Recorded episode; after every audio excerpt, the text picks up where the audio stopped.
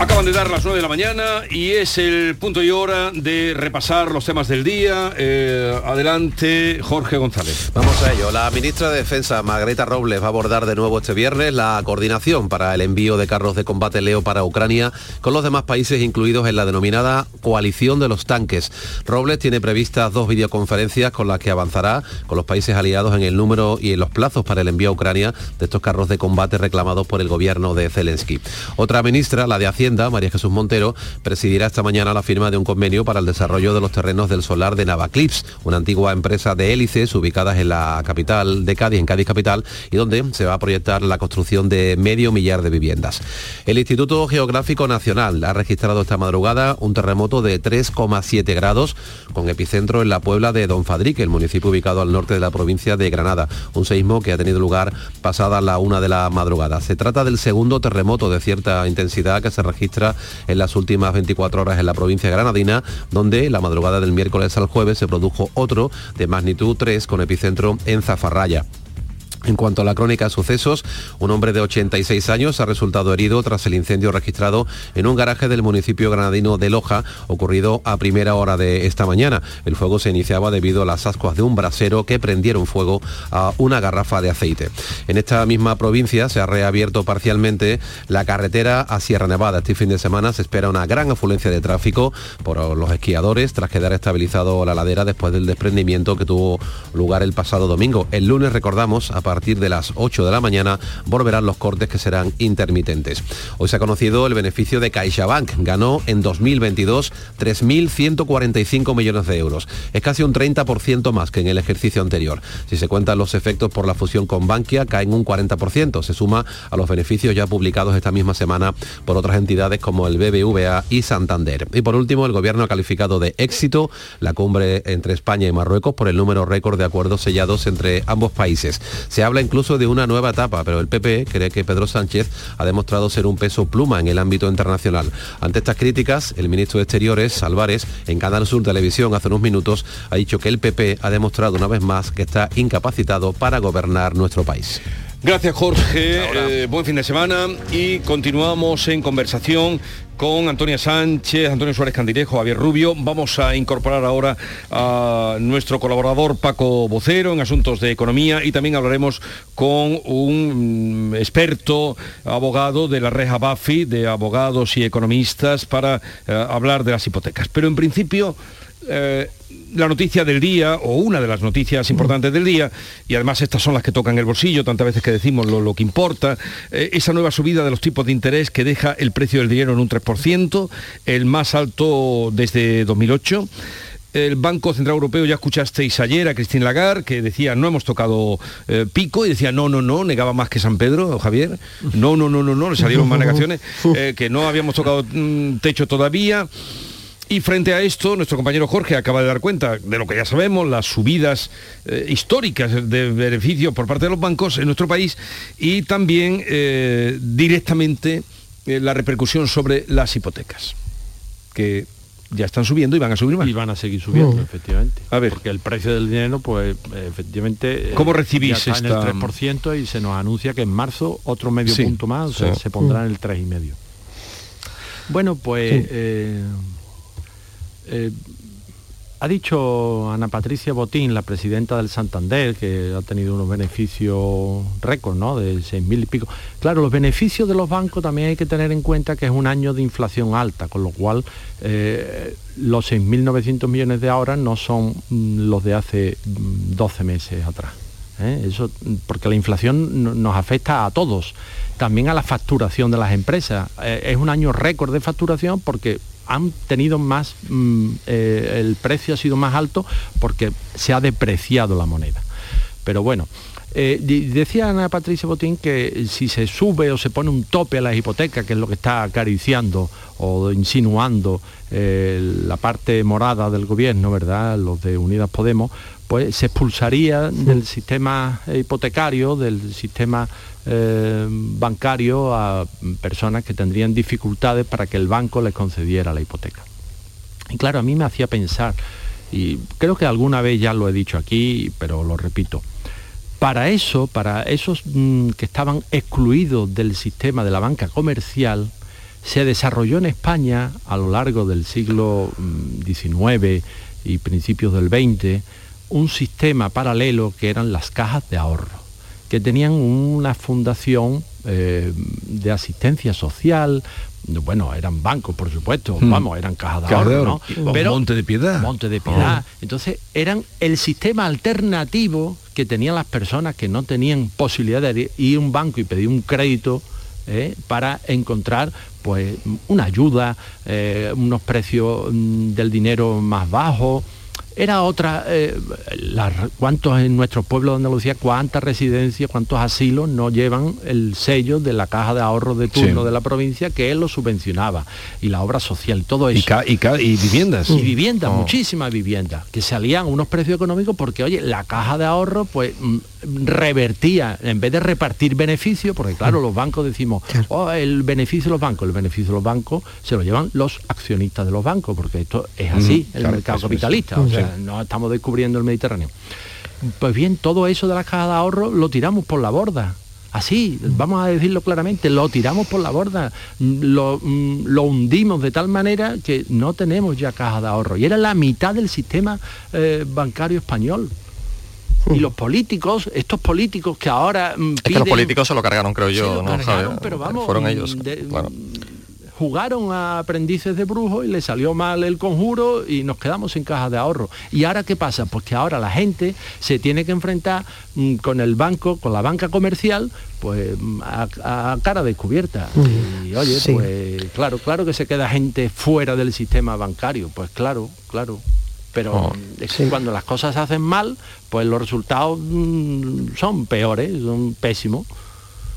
No sé, eso es la reflexión que me venía no, no, no, escuchando. Y, yo te estoy escuchando porque, todos tenemos ya edad y todos hemos vivido eh, el tiempo de las cajas de ahorro, que yo, creo que no queda ni una, ¿no? Bueno, queda una solamente. ¿Cuál es la que La caixa. Bueno, pero es banco ya, es, el Caixa. Pero sigue existiendo como caja de ahorro. Sí, yo creo que los políticos... El del territorio opera como banco. Y, ¿eh? pues ha hecho la dueña de todo. Y las cajas rurales que son, técnicamente son cooperativas de crédito. ¿no? Exacto. Mm. Sí, fue una pena lo que estamos comentando y yo creo que los políticos ahí jugaron un, papel decisivo en que, bueno, pues eh, la caja rural, en la, caja rural, se decía en los municipios así, agrícolas, bueno, pues hayan eh, perdido el peso que tuvieron en un principio y que hacían un gran beneficio a aquellas personas que no podían estar, bueno, pues eh, no podían permitirse el lujo de, acudir a los servicios de los bancos y tal. Pero como estamos comentando, bueno, mm, se esperan más incrementos a corto plazo, ahí está el mes de, de marzo y esto evidentemente supone un encarecimiento de las hipotecas pero no solo de eso, sino también de, va a ser más complicada la financiación, bueno, pues eh, pública y empresarial a partir de ahora. Decía Javier anteriormente los beneficios que había tenido el Banco Santander, pero no ha sido el único, ni mucho menos. Otros bancos también han tenido eh, pingües beneficios en, los últimos, en los últimos meses, en los últimos tiempos, y esto la gente no lo entiende. La gente no entiende que con estos beneficios ahora, bueno, pues eh, se nos presenta aquí el Banco Central Europeo con, con este anuncio, ¿no? porque la gente lo que entiende es que todo está cada vez más caro, que en fin, que lo que estamos viendo, y si ahora encima, bueno, pues la hipoteca se pone más inaccesible, más cara y tal, pues apaga y vámonos. Yo en fin, no, eh, no me queda otra cosa que lamentar este, este asunto, pero, pero bueno, a ver qué pasa, ¿no? Mm. Bueno, pues eh, mis reflexiones eh, van un poco en la línea, ¿no? Y también recordando los tiempos recientes, ¿no?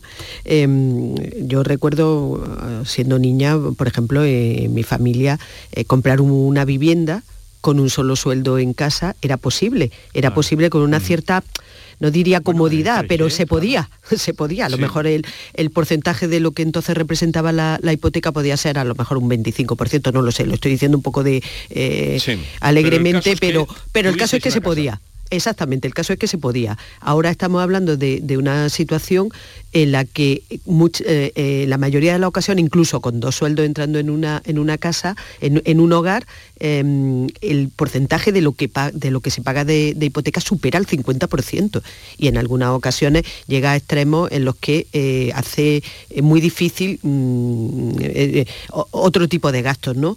familiares. Entonces, algo está claro que algo, que algo está fallando. mencionaba Javier el tema tema del, sistema de crédito, creo que es interesante la reflexión que, ha hecho, porque es verdad que en la liberalización absoluta, eh, bueno, pues hay amplias capas de, la población, eh, jóvenes o, sueldos más, más bajos, que quedan, eh, que quedan fuera, o sea, a, los que, a los que les cuesta muchísimo em, poder afrontar un gasto que es absolutamente innecesario.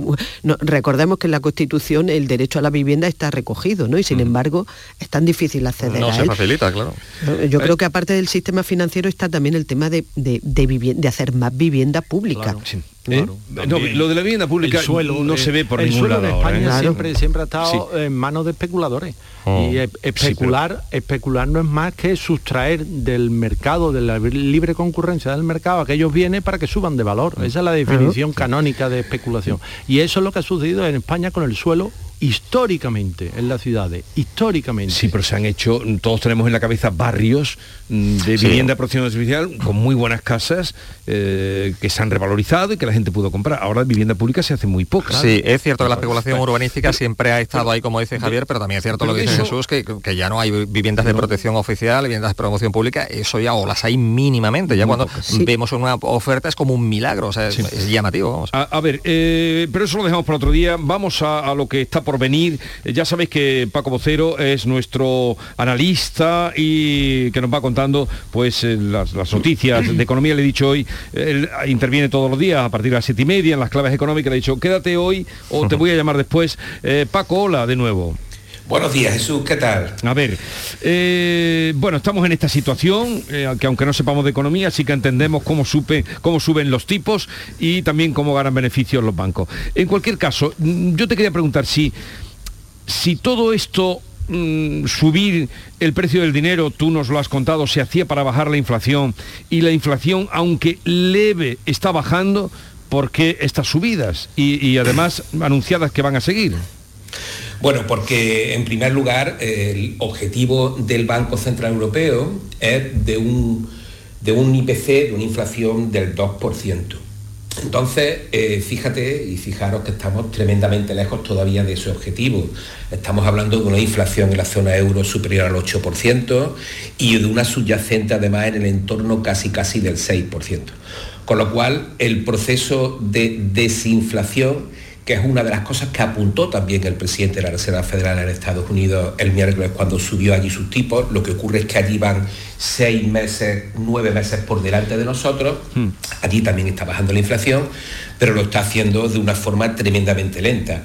Entonces, eh, lo que hizo ayer Lagarde sencillamente fue pretender, en un, por una parte, lanzar un mensaje de mucha firmeza. Aquí el lenguaje de los bancos centrales muchas veces tienes que hacer un máster en el MIT para poder entenderlo. Es tan absolutamente importante como también fascinante en su forma. Dejó absolutamente bien claro esa subida nueva de marzo, porque es evidente que de aquí al mes que viene los precios no van a tener una bajada eh, importante y lo más importante también, advirtió que la próxima reunión, que será en mayo, eh, verá cómo está la situación a partir también de las previsiones que van a sacar ellos en marzo, verá cómo está la situación y si la situación no ha variado sustancialmente y aquí estamos hablando de dos cuestiones, no solamente los precios, sino también de una cuestión importante, ver cómo va evolucionando el crecimiento en las economías europeas.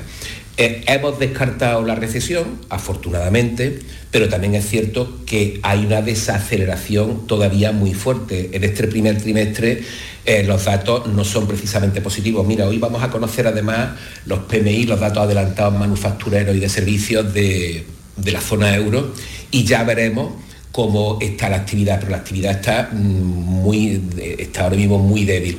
Por lo tanto, Aquí el equilibrio está en que haya una bajada de precios que sea eh, importante, que sea llamativa, pero, pero también con el equilibrio de que la actividad económica no llegue precisamente por este encarecimiento del dinero, por este encarecimiento de la política monetaria, que la actividad económica no llegue a mm, paralizarse eh, más o, a inyectarle más debilidad de la que ya tiene y los resultados históricos que están dando a conocer fue el primero el BBVA, luego Santander, ahora la Caixa. Bueno, es evidente que es evidente que el año 2022 ha sido un año extraordinario para la, banca. ¿no? Es evidente que el proceso de subida de tipos que se inicia en junio eh, ha dado bastante, bastante gasolina a sus depósitos. ¿no? Pero también es cierto, también es cierto que los bancos han pasado seis años eh, en una situación extraordinariamente complicada eh, de hecho ahí tienen las cotizaciones que están un 30% por debajo de, su valor, eh, una situación muy complicada con los tipos negativos, que de hecho además llevó al límite la rentabilidad del, sector y, puso en, riesgo la, función que tiene de hacer fluir el crédito. En cualquier caso, sí que es cierto que aquí también hay otros apuntes, otras medidas. Por ejemplo, a finales de noviembre no nos olvidemos que el gobierno impulsó unas medidas, más medidas para tratar de ayudar a, las personas, a los hipotecados, a los deudores hipotecarios más vulnerables. ¿no? Recordemos que hablamos de renta inferior a los 25.000 euros y un incremento de su hipoteca del 50%, con viviendas de hasta 300.000 euros, que hay muchos casos en los cuales las cuotas hipotecarias eh, le han subido a muchas familias muy rápido, eh, fundamentalmente además de los créditos hipotecarios concedidos en estos últimos años de tipos negativos prácticamente. ¿no? Es decir, que por una parte ha habido unas medidas, que esas medidas no son suficientes, posiblemente, que se deberían de estudiar otras medidas, sin duda ninguna, que esas medidas no pasan desde luego por una congelación de la hipoteca como eh, se lanza de la parte morada del gobierno, que tiene mucho más de anuncio de brillo que realmente de realidad, también posiblemente, que se debería o se podría actuar más, pero claro, estamos en una, eh, al final de legislatura, pero que se debería de haber intentado hacer una reforma fiscal en profundidad, algo de lo que se lleva hablando desde hace ya décadas, pues también, y a lo mejor con esa reforma fiscal en profundidad, la situación ahora podría tener un, mayor margen de, juego. Y esa reforma fiscal, y ya acabo, no solamente se trataría de subir o no los impuestos. Se trata de reorganizar un sistema muy complejo de bonificaciones, de excepciones, etcétera, etcétera, etcétera. ¿no? Y directamente, esto que estamos hablando, la subida de los tipos, directamente, y muchos oyentes que nos estarán escuchando, porque creo que eh, siete de cada diez, eh, no, no sé si tienes ese dato de los hipotecados que tenemos eh, en este país, Paco. Sí, dime. no, el dato de los hipotecados que hay en este país. Bueno, el dato, el dato de los hipotecados es, enorme, si no, por supuesto, aquí en este país eh, somos un país que, un país que compra vivienda, es decir, no somos un país de, alquiler, somos un país de compradores de vivienda y por supuesto entre el 70, 65, 70% de las familias su principal bien y su principal activo es la compra de vivienda. Pues vamos a eso porque directamente esta situación repercute, ya viene repercutiendo sobre la hipoteca. Y vamos a hablar con Fernando Zorita, que también es colaborador habitual de esta casa y de este programa, experto bancario de la Reja Bafi de abogados y economistas. Fernando, buenos días. ¿Qué tal? Buenos días, Jesús. A ver, ahora vamos con la comparativa que tú nos hagas para hacernos una idea de cómo está repercutiendo y cómo va a repercutir esta subida de los tipos de interés en las hipotecas. Bueno, pues eh, hay una hipoteca partiendo de que podamos hablar de unas 150 o 300 mil euros, eh, podemos hablar de, una subida bastante considerable, evidentemente. Eh, estamos hablando de, un Euribor que, estaba en, el, menos 0,47 en enero y que, que ahora se ha puesto en el 3,33. O sea que estamos hablando de una diferencia que era impensable y de, nada menos que de 4, puntos. Con lo cual ahora mismo tenemos una, una subida que va a afectar muchísimo a todas las personas que van a revisar la hipoteca recientemente y sobre todo aquellas hipotecas que se han hecho recientemente porque las que no las que no eh, sean las, hipotecas que sí se ha cortado Fernando estás ahí Sí, se nos ha cortado la, comunicación. Bueno, si podemos retomar, eh, hablaremos con Fernando que nos diga, sobre todo hablando ya en cuánto dinero. Dinero, ¿cuánto? Eh, Fernando, bueno, ahora volvemos, ¿lo tenemos ya? Paco Cero, em, gracias por estar con nosotros y hasta el lunes. Muy bien, gracias. Hasta el lunes. Venga, hasta el lunes. Eh, por cierto que, mm, hablando de temas económicos, a partir del, domingo el, gasóleo y la gasolina va a subir. Mm. Sigue subiendo. Lo que va a subir más. por, por el, va a subir por el, por el tema de del precio que va a poner el gasóleo Rusia, ¿no? Pero que va a subir, que oh. hablé otro día, la otra semana. Sí, pero... Eh, no, el otro día, esta semana, hablé con, con el representante de estaciones de servicio y me dice que a partir del domingo sube. Pero esto que has nombrado de Rusia, eh, Rusia está encontrando muchísimas dificultades para mantener el precio de sus productos petrolíferos. Eh, yo he leído hace poco, a lo mejor hace un mes, ¿eh? no digo en, enero, no sé cómo está la cosa, pero a finales de año eh, la cotización de los barriles de petróleo ruso estaba como un 60% del precio que llegó a tener cuando en febrero invadió Ucrania y se dispararon los precios de las materias primas. Mm, porque, claro, Europa ya se ha desenganchado. Mm. Nosotros los europeos nos hemos desenganchado del gas y del petróleo ruso, ya prácticamente no no, pero, compramos. Y entonces claro tiene que vender a la baja. O sea esto al final es, un mercado persa. Pero entonces por qué nos dicen que va a subir y, es seguro que va a subir. Hablé el otro día con el señor Felices y le pregunté pero me dijo eh, pues que, era, que, era, seguro. Pero de frío también eh, tiene que ver, claro. Que no nos preocupemos porque con esta subida llegará el gobierno, que es bueno, buenísimo, con alguna nueva ayuda, algún nueva, alguna nueva bonificación, porque estamos, diréis que soy muy cansino con el tema de las elecciones, pero no me extrañaría que el gobierno se sacase de la manga un nuevo, una nueva ayuda para, para bueno, pues, eh, en fin, eh, propaganda barata, propaganda electoral y tal, ¿no?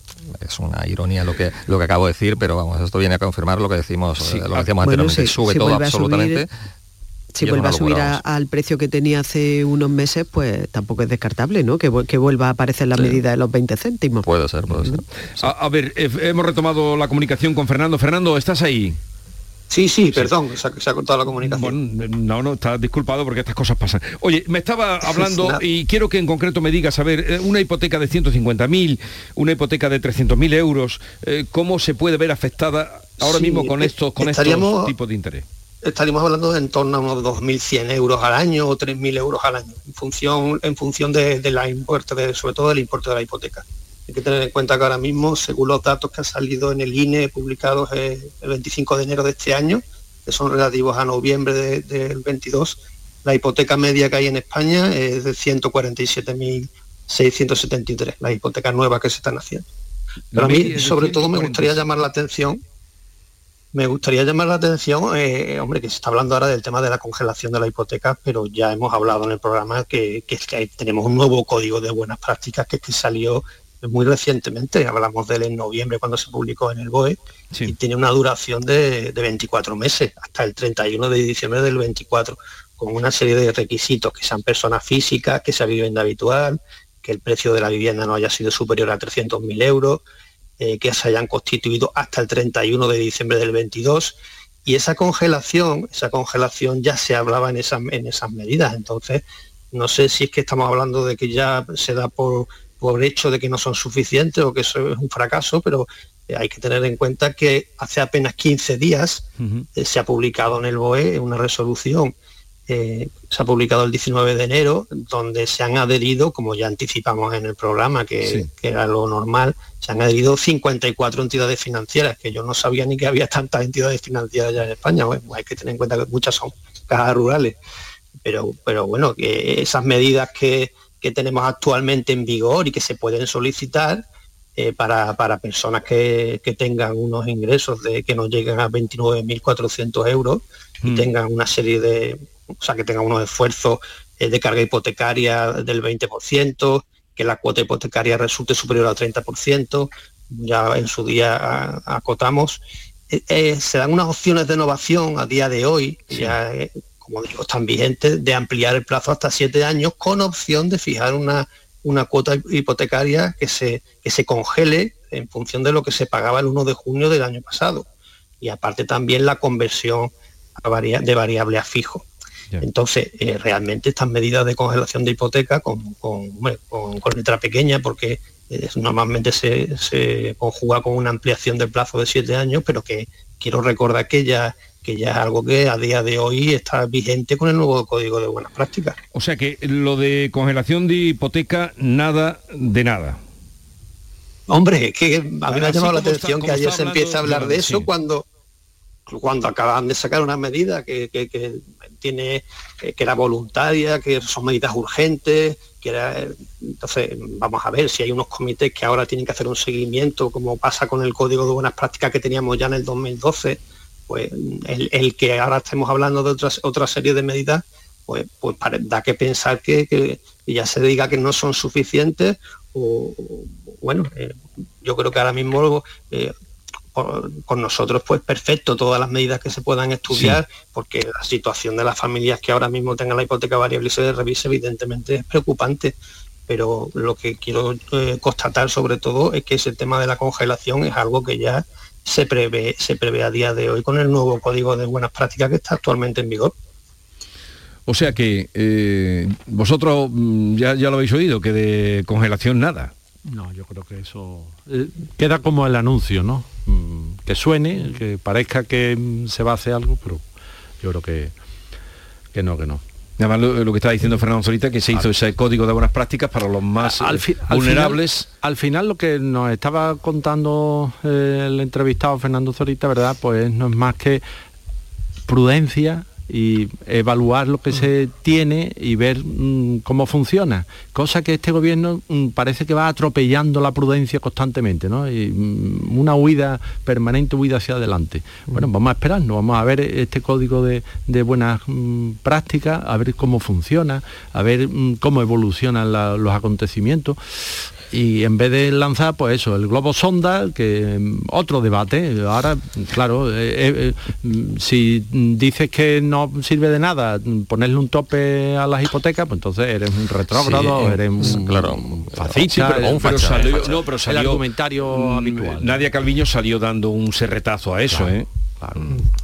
Sí, me parece en cualquier caso muy muy fuerte esa subida que Zurita apuntaba de entre 2.000 y 3.000 Pero eso es real, ¿eh? al año. Sí, eso, no te quepa duda que es real. claro, claro. Y lo que me apena es que los que lo van a padecer más van a ser los de siempre, los jóvenes que no, que no se, les, eh, que se les pone más cuesta arriba el acceso a su primera vivienda. En los datos del paro que conocemos esta semana, eh, otra vez el, desempleo juvenil estaba, en fin, eh, por las nubes y volvíamos a ser España campeones del desempleo juvenil de toda la Unión Europea. Yo me apena mucho porque, en fin, se les pone todo cuesta arriba a, los jóvenes, ¿no? es que Fernando hablaba de cantidades anuales, pero no sé si os pasa como a mí. Yo generalmente me lo traigo siempre al, coste mensual, ¿no? Porque es como mejor me, me, arreglo. 150, 300 euros, incluso. puede llegar hasta 300 euros. Pues. Claro, es que hay personas a las que le está llegando hasta los 300 euros. Claro, 300 euros en un mes en fin. Te descuadra se nota, se nota, doméstica, pero te, te, rompe el balance, ¿no? Como dirían los bancos, te rompe el balance de la empresa. Eh, bueno, eh, la verdad, yo no, no recordaba con nitidez lo, lo, que ha comentado Fernando de, de, este código de buenas prácticas, pero es verdad lo que dice, eh, es muy reciente. Si ahora se está pidiendo prácticamente lo mismo, aunque en eso no se llamara congelación, porque no se podía llamar congelación, es que o, o no está funcionando o, no se ha puesto en práctica. O, no se ha puesto en práctica directamente. ¿Tienes, ¿Tienes constancia de que se haya puesto en práctica o por lo que tú manejas, eh, Fernando, eh, ese código de buenas prácticas? Hombre, está ya en marcha y entonces me gustaría sobre todo recordar a la, audiencia que es importante que, que, la normativa dice que una vez que se adhieran los bancos, en un plazo de un mes tienen la obligación de comunicar a todos los clientes que se han adherido. Luego, cuando se haga por parte de los clientes la solicitud y se comprueben los requisitos, también es importante saber que nos tienen que dar con la ley en la mano un plazo de 15 días y nos tienen que entregar información simplificada de todas esas medidas alternativas con las que podemos optar para hacer una innovación y sobre todo las consecuencias económicas y jurídicas de, de las alternativas que, ese código de buenas prácticas nos da. Es importante porque vamos a tener un tiempo de reflexión, un plazo de, 15 días, donde podamos elegir las distintas opciones. Tema de congelación, tema de ampliación pero, O sea, que, y también... Dime, dime, Fernando. Sí, sí, también dejar claro que la innovación eh, no puede eh, suponer una modificación de tipo de interés pactado. Eso también es mm, importante, salvo, pero, algo que se pueda modificar por el propio código. Pero tendría que, que no puede llevar gastos ni comisiones eh, y que no se puede vincular a ningún producto, o sea que no nos pueden aprovechar ahora el código de buenas prácticas para colocarnos un seguro y que tampoco nos pueden pedir otras garantías adicionales. O sea, no nos vaya a decir, bueno, si le voy a hacer la modificación del código, pero tráigame una balista o, o tráigame otra. Nada de eso eso lo deja la normativa bastante vale. Entonces, eh, para la gente que, nos, que le pueda servir de orientación, que vaya ahora con la mochila de eh, la hipoteca que se ha incrementado, pero son ellos los que tienen que solicitarlo al banco que se les aplique, sí. son ellos que quieren que se les aplique pero, el código pero, de buenas claro, prácticas. Son ellos, pero hay que recalcar que los bancos tienen la obligación, una vez que se han adherido, de decir, oiga, que de sepa usted avisar ellos, ya, y ya, que ya. sepa usted estas medidas. Vale, o sea, vale, pues vale. Nada más que hay que entrar en la página web, por ejemplo, tienen ya obligación de tener esa información. Vale. Y las sucursales. Eh, pues ya lo saben ustedes. Fernando Zorita, gracias por atendernos. Un abrazo y que tenga buen fin de semana. Gracias a vosotros. Un abrazo. Eh, pues ya lo saben, los bancos si no se lo ofrecen, ustedes lo pueden pedir. Renegociar que se Mucho llama. me temo que eso no lo sabe mucha gente, vamos. Pues yo no me acordaba. Yo Claro. ahora que me ha recordado sí, que ahora- se pactó y que se firmó Sí, sí. y se le dio pompa, pero que porque de luego la congelación no va a caer. Os veo muy vosotros muy seguro que la congelación no va a caer. se puede renegociar con el banco, pero claro, eso ya será, pues eso, individualmente, a lo mejor una moratoria del pago de intereses. Sí, todo lo que dice moratoria del pago de interés, con- congelar unos años, estirar más pero que tiene que ser la a- vida de, de la hipoteca bueno pues, Sí. son prácticas comerciales mm, que están a la orden del día Claro. pero pero que mm, vayan pensándolo si tienen que hacer o aprovecharse eh, de esta posibilidad.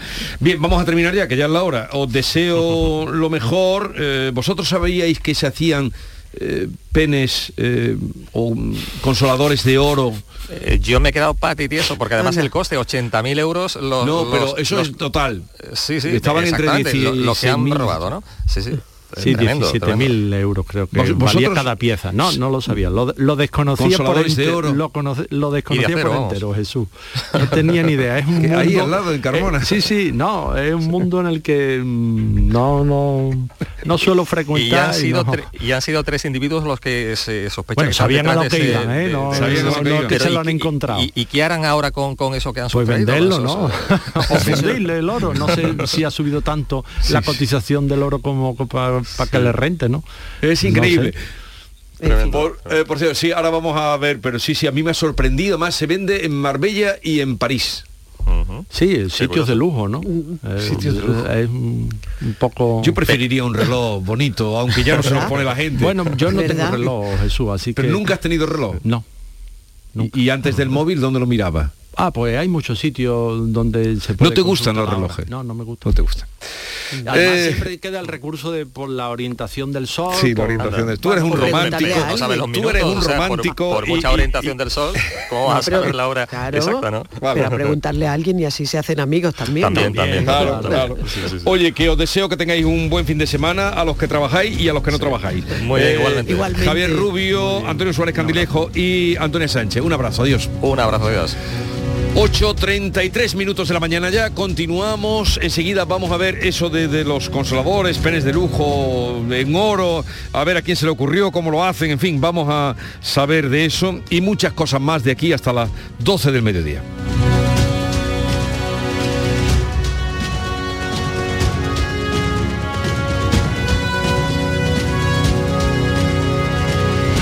La mañana de Andalucía con Jesús Vigorra. Oye, ¿qué haces? Pues aquí, rascando, cenando, buceando, montando en camello. Vamos aquí, disfrutando mucho. Rascas multiplicador de la 11. Multiplica tu premio y podrás ganar al instante hasta 500.000 euros. Gánalo rápido y disfrútalo mucho. Rascas multiplicador de la 11. Tomando el solecito. A todos los que jugáis a la 11, bien jugado. Juega responsablemente y solo si eres mayor de edad. Una buena formación es el impulso de un país. Por eso nuestra formación profesional es moderna, flexible e innovadora. Porque se adapta a las personas y a nuevos retos. Porque me forman en el centro y en la empresa. Porque me da acceso a un trabajo de calidad. Porque me permite día a día mejorar mi formación. Porque ahora sí, la formación profesional, la empresa y la sociedad están conectadas. Con la formación profesional, el futuro es presente. Ministerio de Educación y Formación Profesional, Gobierno de España. Canal Sur Radio. Porque tú te mereces una hipoteca mejor. No lo pienses más. En Caja Rural del Sur encontrarás la solución que estabas buscando para la casa de tus sueños. Hipoteca te lo mereces. Acércate a nuestras oficinas y te informaremos para que tomes la mejor decisión. Caja Rural del Sur. Formamos parte de ti. Centro de Implantología Oral de Sevilla. Campaña de ayuda al decentado total. Estudio radiográfico. Colocación de dos implantes y elaboración de la prótesis, solo 1.500 euros. Nuestra web, ciosevilla.com o llame al teléfono 954 22 22 60. En Supermercados Más celebramos nuestro 50 aniversario y lo hacemos regalando 50 compras para todo el año y con más de mil ofertas, como el chuletón de vacuno por 12,95 euros el kilo. Disfruta de un año de regalos en tu supermercado más y en supermercadosmás.com. Cada mes un premio diferente. Consulta condiciones en nuestra web. ¿Y tú eras Yolanda? No, Josefa. no. Esmeralda. Lucía. Eh, Eso, Lucía. En pocas ocasiones la vida te da tantas oportunidades de acertar como este viernes 3 de febrero. Porque llega la lluvia de millones de euromillones, con 100 premios seguros de un millón. Vamos, que toca sí o sí. Además, participas en el bote y el millón, que también toca sí o sí. Euromillones. Loterías te recuerda que juegues con responsabilidad y solo si eres mayor de edad. Vete a dormir con una sonrisa, con el show del comandante Lara. El humor más travieso, los invitados más divertidos, las mejores versiones musicales de Calambre. Yuyu, Abraham, Sevilla, el niño de Luquelele, yo qué sé, a ver dónde lo metemos todo. El show del comandante Lara. Los domingos en la medianoche en Canal Sur Radio. Más Andalucía, más Canal Sur Radio. ¿Tienes una Aqualimpia o cualquier aparato del hogar que no funcione? En Quality Hogar somos los únicos que te lo reparamos con piezas y recambios originales. ¿Quieres cambiar tu Aqualimpia o tu vaporeta antigua por una nueva? Con Quality Hogar puedes hacerlo con las mejores condiciones y financiación. Llama ahora y pide tu presupuesto gratuito y sin compromiso. 937-078-068. 937-078-068. Aqualimpia es marca registrada de Quality Hogar, tu servicio técnico de confianza. Llámanos. Con la formación profesional, el futuro es presente. Porque me da acceso a un trabajo de calidad. Ministerio de Educación y Formación Profesional, Gobierno de España.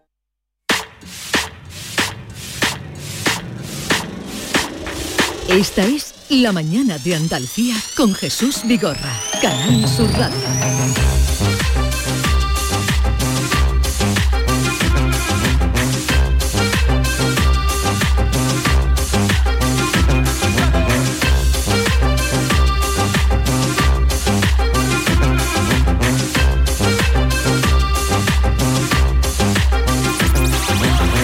Esta música suena ¿A qué, a te suena? baile, ¿A qué te suena esta música? a baile, algo de Sudamérica me suena. Sí, suena a México, pero está muy destilado, ¿verdad? ver, No, no es muy evidente, no son unos mariachi, vamos. No, no. Maite Chacón, buenos días. ¿Qué tal? Buenos días. Y David Hidalgo, buenos días.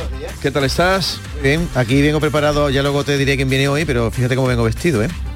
Que viene hoy... Pero si tú siempre vienes, tú siempre No, vienes con hoy- camisetas imposibles. Hoy vengo Vamos con a ver, una... ¿por qué me preguntas Porque cómo viene- vengo vestido? Para que tu madre eh, me tome más Ay, es es verdad. Pero hoy no tiene que ver con mi madre, tiene que ver con Agate Ruiz de la Prada, que como tú sabes, ella es muy llamativa Pero vistiendo. entonces tú, tú, tú me Quiero preguntas ya- a mí cómo vengo vestido. Sí que te veo, claro que te veo, No, te pero- veo a legua. Pero quiero que Agatha a me, legua te qui- veo. quiero que Agatha me diga algo y y te diga, hoy qué bien vistes, David. No como tu, ¿Tú no como que- tu jefe tú Jesús que, esa, viene. ¿Tú crees que esa camiseta le va a gustar a Agatha, no? Hombre, ella le gustan los corazones, los escarabajos. Yo traigo Tú parece que vienes del Circo del Sol con esa camiseta. Eh, Sí, te lo han regalado en el Circo del Sol. No, pero estuve a punto de quedarme. Me dijeron, oye, deja el currículum ahí que te llamaremos. Porque estuviste y qué vas a hacer tú en el Circo del Sol. Pues lo que hago siempre.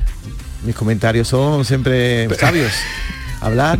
Pero en el Circo Siempre- del Sol siempre- hablan poco. No, pero siempre hay un espectáculo de humor, él podría hacerlo perfectamente.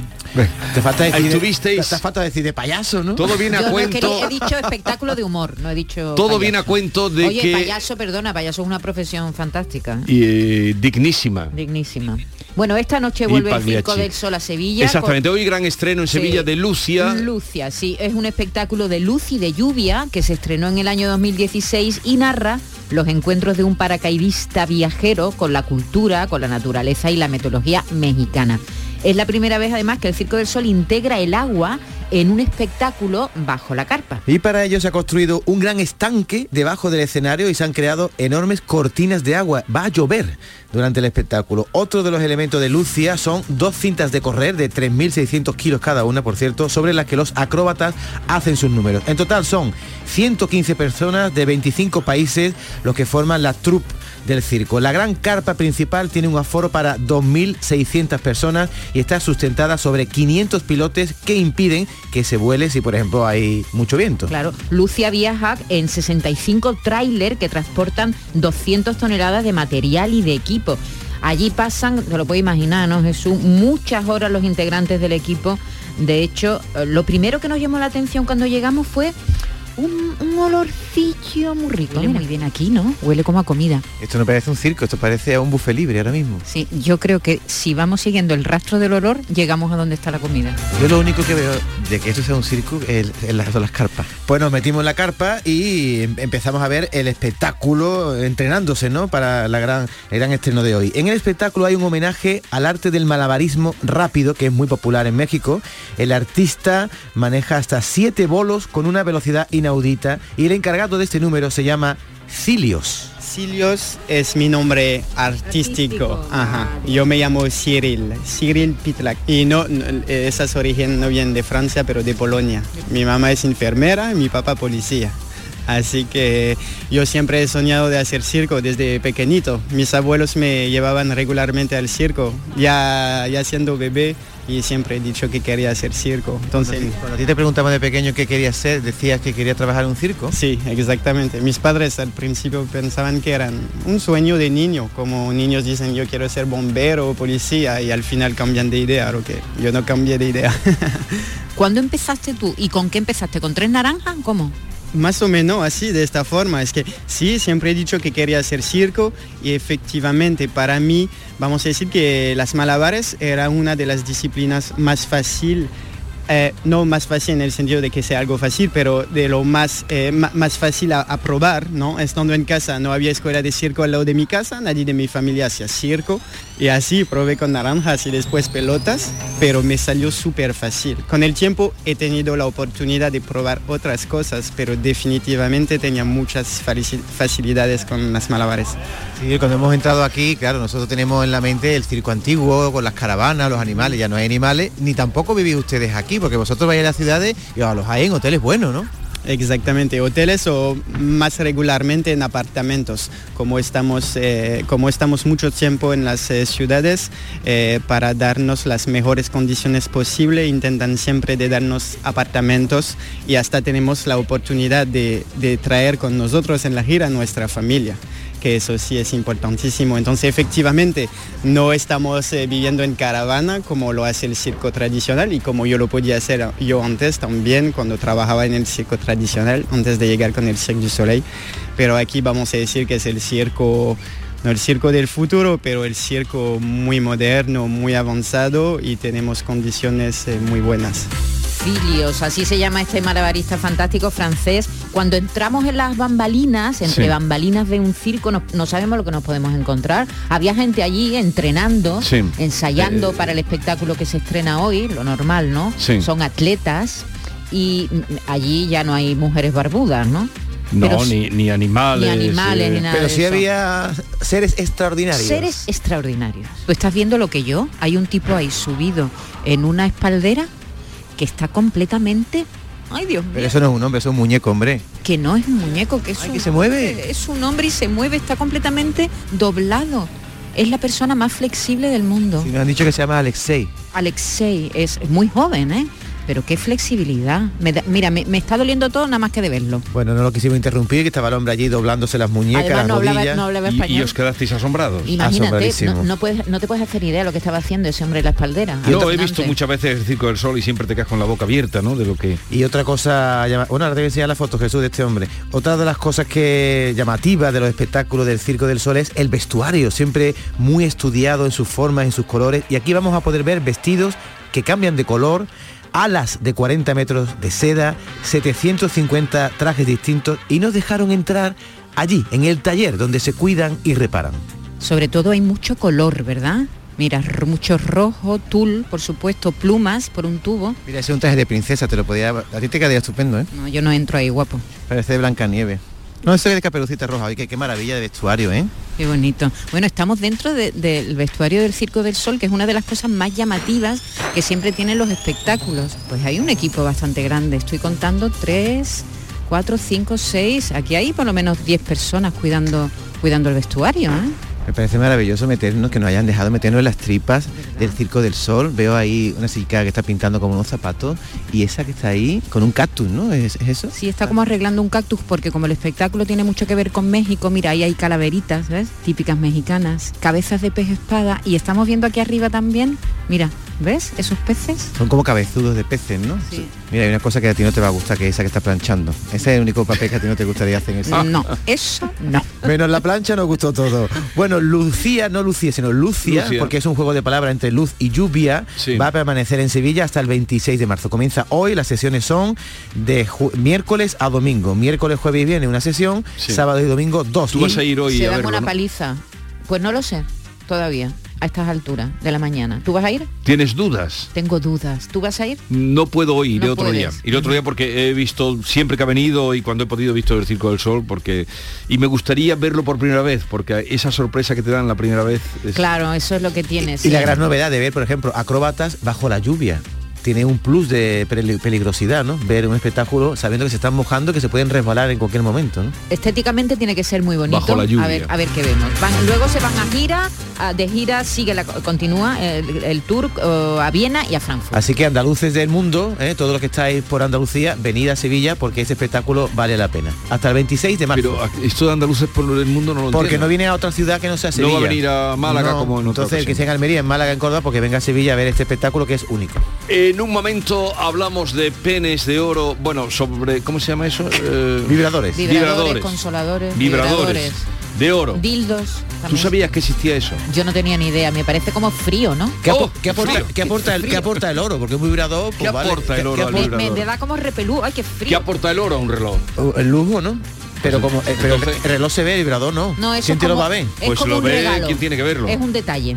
Mira, te lo regalo y tal, pero no es de goma. Los, los de- romanos se regalaban la- siempre al dios Príapo, eh, si vemos las lucecitas, esa, hacía muchos regalos, con, amuletos con el con la cosa. Me preguntan si se calentarán al baño Venga, María. Hay que vamos cosas que a eso que ¿eh? esto ha sido noticia noticia internacional.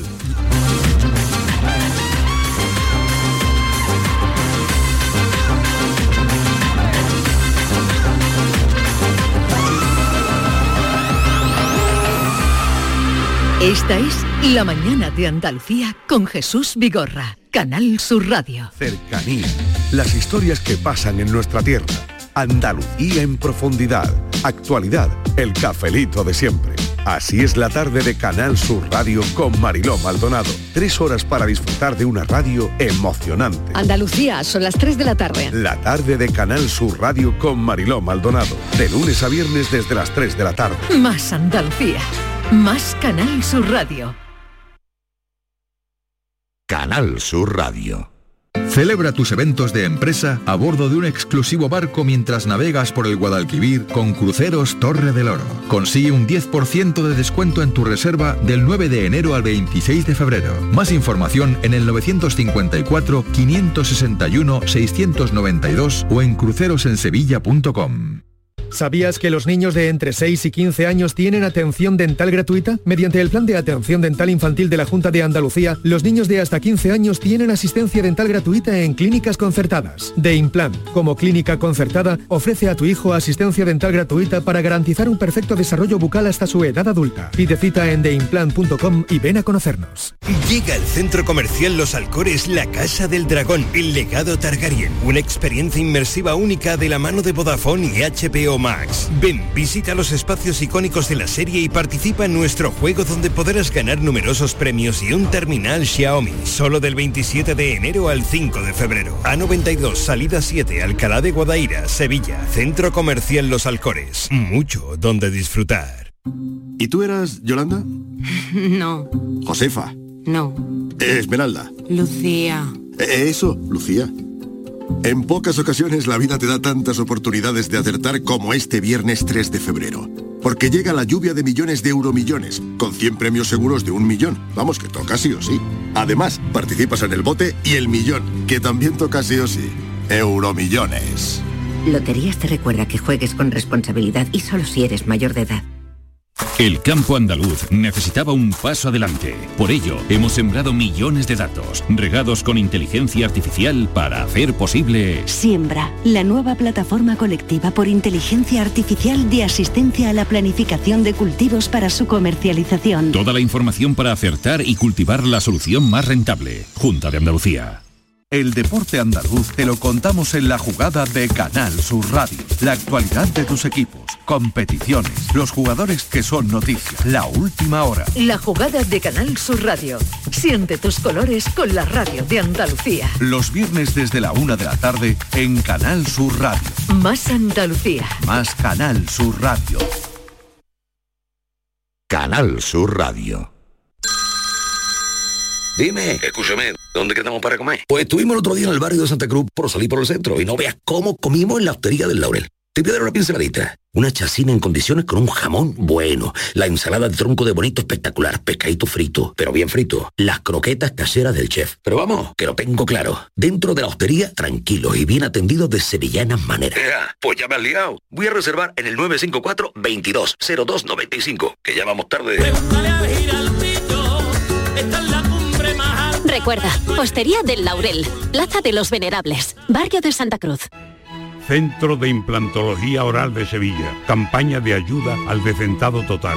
Estudio radiográfico, colocación de dos implantes y elaboración de la prótesis, solo 1.500 euros. Nuestra web, ciosevilla.com o llame al teléfono 954 22 22 60.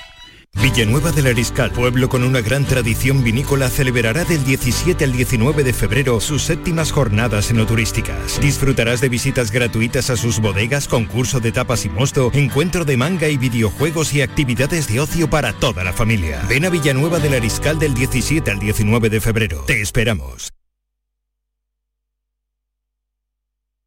Esta es La Mañana de Andalucía con Jesús Vigorra, Canal Sur Radio.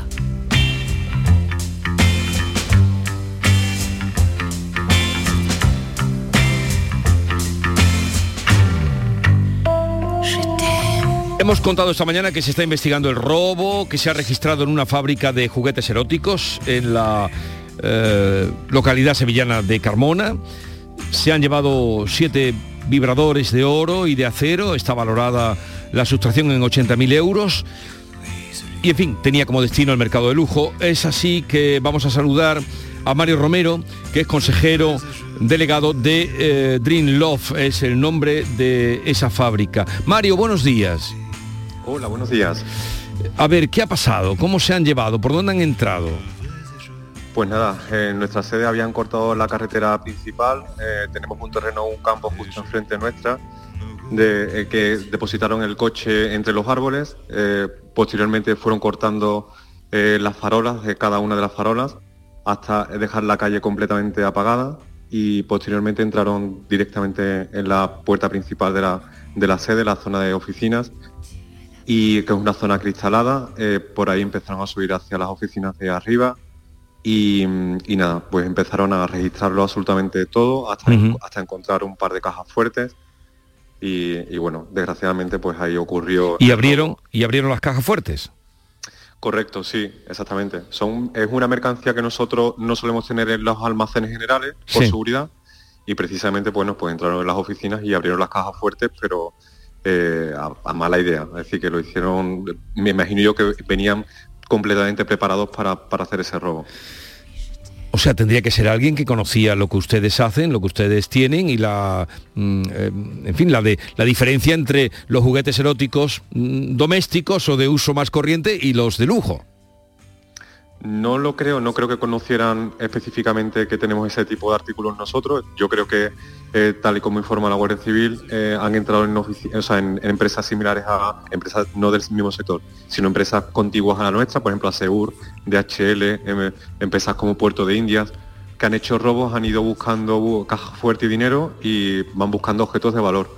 Mm, específicamente no creo que, supieran que, que nosotros teníamos ese- esos artículos en, nuestra oficina, claro. No solo se han llevado estos, estos eh, mm, vibradores, sino también dinero, ¿no? En efectivo. Sí, 25.000 euros.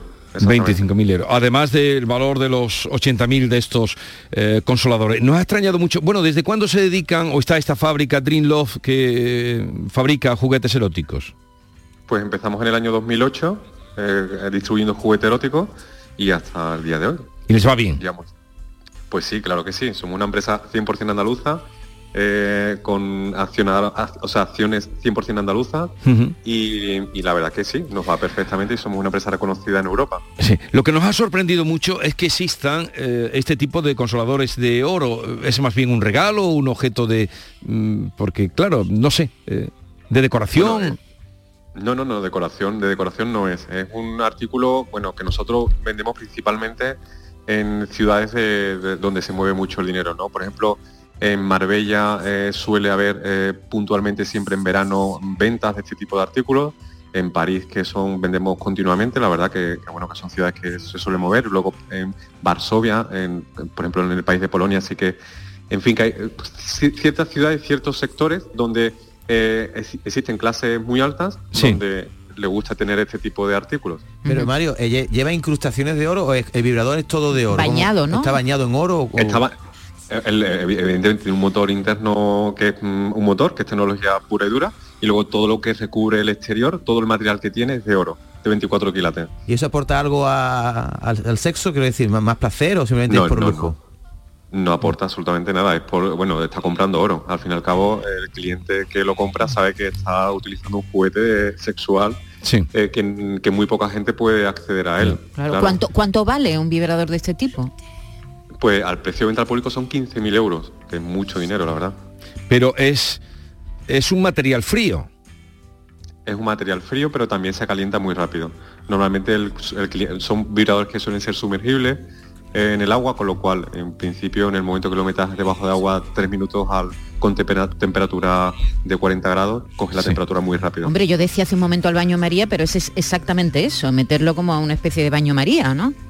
Exactamente, sí, sí, sí. Precisamente lo sumerge un poco en agua, un 3-4 minutos y coge la temperatura bastante rápido. Bueno, eh, eh, bueno les deseamos que recuperen eh, los objetos robados y, en fin, nos hemos enterado también de la fabricación en Carmona de este tipo de objetos y que además sirven para dar placer. Mario Romero, gracias por estar con nosotros. Un saludo. Igualmente, un saludo. Muchas gracias. Que tengan suerte. Subió el salario Subió el paro.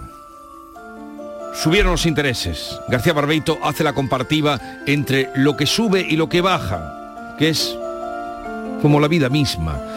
Querido Antonio, te escuchamos. Muy buenos días, querido Jesús Vigorra. Perversos de las subidas. Es verdad, subió el salario hasta 1.080 euros. Pero eso, bien mirado, es engaño manifiesto. Digo que no es conveniente que hagamos cuenta con eso, porque si el salario sube, nadie baile de contento, porque también han subido las cifras del desempleo, y para más pena mía y para aumentar el duelo, los intereses canalla siguen y siguen subiendo.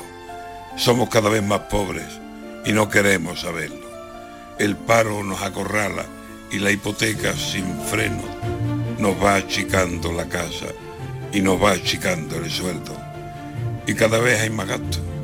Y no saber qué remedio ponerle al ir a comprar, de qué ahorramos, qué comemos, y a ver quién sale de casa y vuelve a su casa entero, que cobran por respirar, que aquí todo tiene precio, y la cartera más flaca, y vacío el monedero y la cartilla del banco sin ver lo que es un ingreso. Si quiero ropa, me iré a las perchas del ropero y aquellos trajes de ayer me van a parecer nuevos. Si los zapatos me aprietan, me haré a zapatos estrechos. Y de moda no me hablen, porque yo diré que han vuelto las cosas que en los 80 eran de lo más moderno. Sube el paro, sube el hambre, y están en el 3% los canallas intereses. Pobres y no lo sabemos. O quién sabe, Tal vez sea que no queremos saberlo, porque nos acostumbramos a la abundancia, a lo bueno, y ahora nos pasa la cuenta y no tenemos dinero. Antes dábamos limosna y ahora la mano ponemos para que otros nos la den. ¿Cómo han cambiado los tiempos? Ayer resultaba fácil creerse rico sin serlo. Hoy somos pobres y nadie quiere creerse que es cierto.